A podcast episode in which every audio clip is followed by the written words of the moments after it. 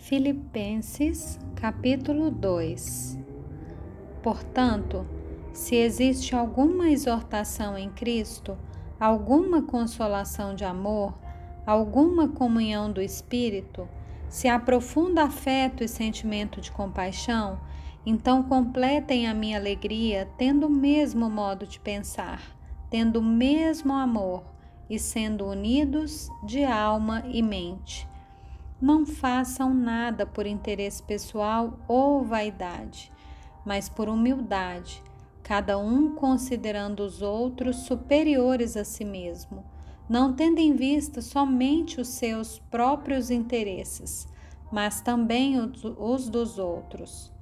Tenham entre vocês o mesmo modo de pensar de Cristo Jesus, que, mesmo existindo na forma de Deus, não considerou ser igual a Deus algo que deveria ser retido a qualquer custo. Pelo contrário, ele se esvaziou, assumindo a forma de servo, tornando-se semelhante aos seres humanos. E reconhecido em figura humana, ele se humilhou, tornando-se obediente até a morte e morte de cruz.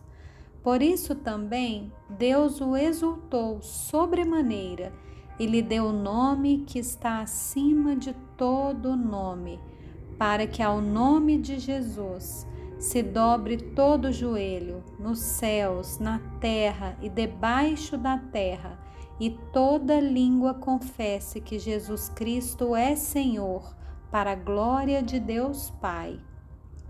Assim, meus amados, como vocês sempre obedeceram, não só na minha presença, porém muito mais agora na minha ausência.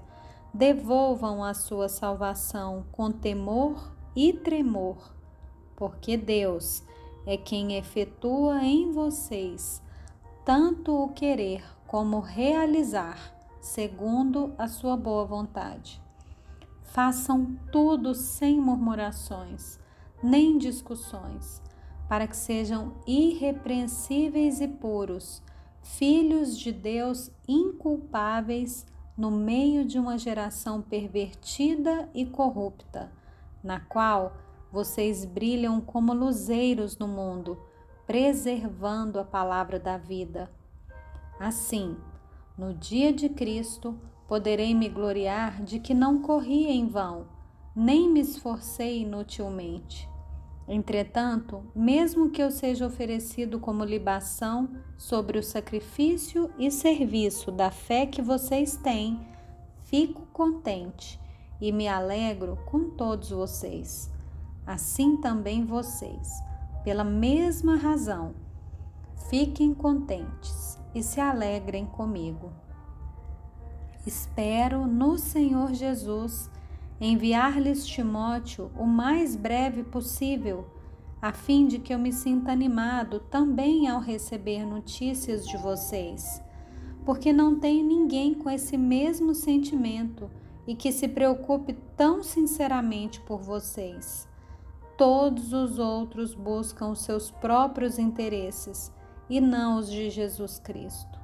Quanto a Timóteo, vocês conhecem o seu caráter provado pois serviu ao Evangelho junto comigo, como um filho trabalha ao lado do Pai. Portanto, este é quem espero enviar, tão logo eu saiba como vai ficar a minha situação. Mas confio no Senhor, que também eu mesmo em breve irei até aí. No entanto, julguei necessário enviar-lhes Epafrodito, meu irmão, cooperador e companheiro de lutas, e da parte de vocês, mensageiro e auxiliar nas minhas necessidades.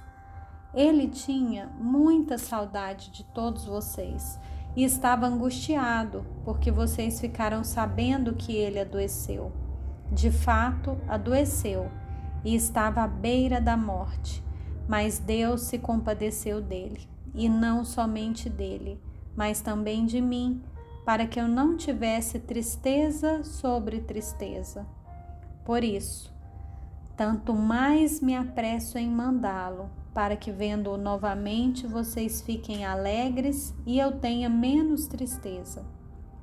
Recebam-no, pois, no Senhor, com toda alegria e honrem sempre os que são como ele, porque por causa da obra de Cristo, ele quase morreu, arriscando a própria vida para suprir a ajuda que vocês não podiam me dar pessoalmente.